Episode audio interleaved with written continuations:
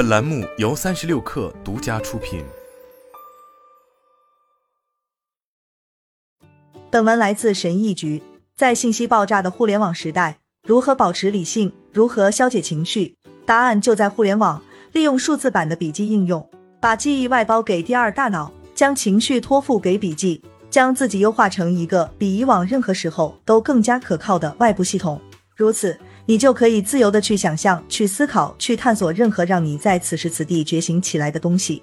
二零二零年九月是我职业生涯当中最具挑战性的时刻，那时候正值 COVID 幺九封锁期间，我一直都没法走出极度焦虑的状态。我的非营利组织出现了巨大的预算漏洞，没办法，我只能让员工走人，其他的团队成员也要承受压力。在个人生活上，我和妻子又收到了我们第九次试管婴儿周期失败的消息。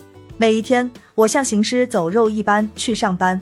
我打开收件箱，一连串的电子邮件、报告和必读材料总会蹦出来。不知怎的，我被迫在自己面临糟糕情绪的状态下去处理所有这些内容。新闻媒体有关疫情的报道总是没完没了，但我没办法，还得处理那些操蛋的工作。我不再是信息经理，我变成了信息员工。信息在管理我，而且他还不是那种会让我去参加心理健康日的老板。然后到了十月，经历了又一个不眠之夜之后，我目睹了秋天黎明的美丽。我决心要夺回控制权，开始了两种实践：日记与第二大脑。正是他们，让我对生产力和幸福的看法有了彻底改观。首先，我开始写日记，定期写下我的感受。通过这一过程，我化解了压力。日记是情感的寄托，没有它，我得在 Zoom 上面开会时处理心理创伤。我会梦见电子邮件。我的认知过程变得混乱，在家办公导致问题成倍增加。当我写日记时，我会下意识地进行组织，为我的一天打下高效的基础。结果呢？我睡得更好了。我记住了侄女的生日。我成为更好的老板，也变成更好的丈夫。每一天在开始工作前，我都要写上十分钟。我会按照四个主题整理我的想法。日记的正念历程。我感激什么？我希望今日的亮点是什么？我在想什么？我担心什么？每天早上我都要写日记，在任何时候我都可以回顾我之前的答案，喜怒哀乐，触发各种情感的模式就会涌现。二零二零年十一月，当我回去翻阅过去的日记时，我注意到自己经常会担心试管婴儿的事情，因为工作压力很大，我没有意识到定期去医院就诊遭遇失望带来的挑战，但这些情况因为日记而浮出水面。不久之后，我和妻子决定去看心理医生，好让我们有空间来坦然接受我们的经历。我采用的第二种做法是迪亚哥福特推广的第二大脑法，这需要进行个人的知识管理，并针对 Web 进行再造。推特、电子邮件、博客文章和播客。为了应对各种信息过载，我利用了一套数字化的笔记系统，它可以帮助我保存内容、添加上下文、形成见解，并利用想法之间的联系来产生新的想法和内容。之前我做笔记是很随性的，有时候是手写，有时候用电脑。一旦我想找到东西，就得到这些地方去翻，但找不到是经常的事。后来我开发了一套严格的归档系统来解决这个问题，我变成了自己想法的档案保管员。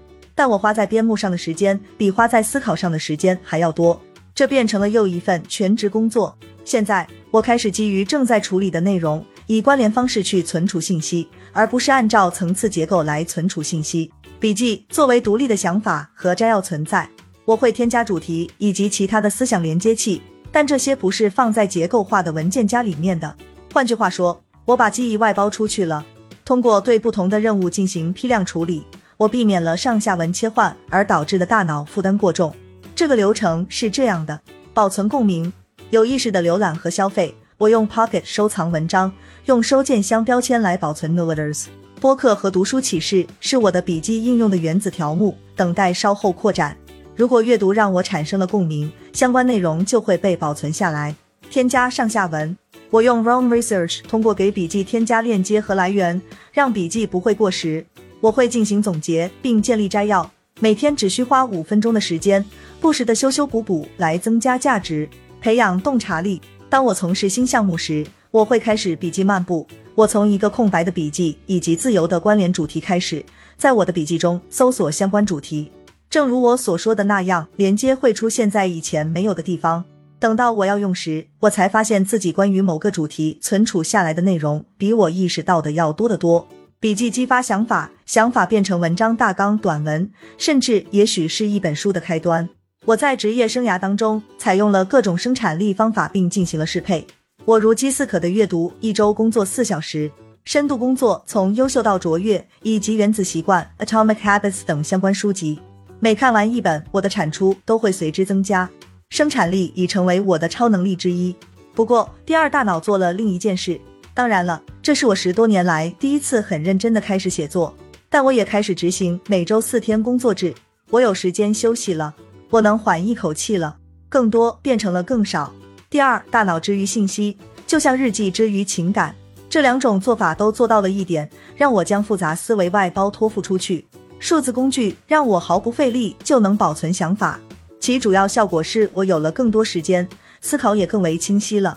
二阶效应感觉就像井井有条的魔法，我生活的方方面面是交织在一起的，看似无关的话题可以互相启发。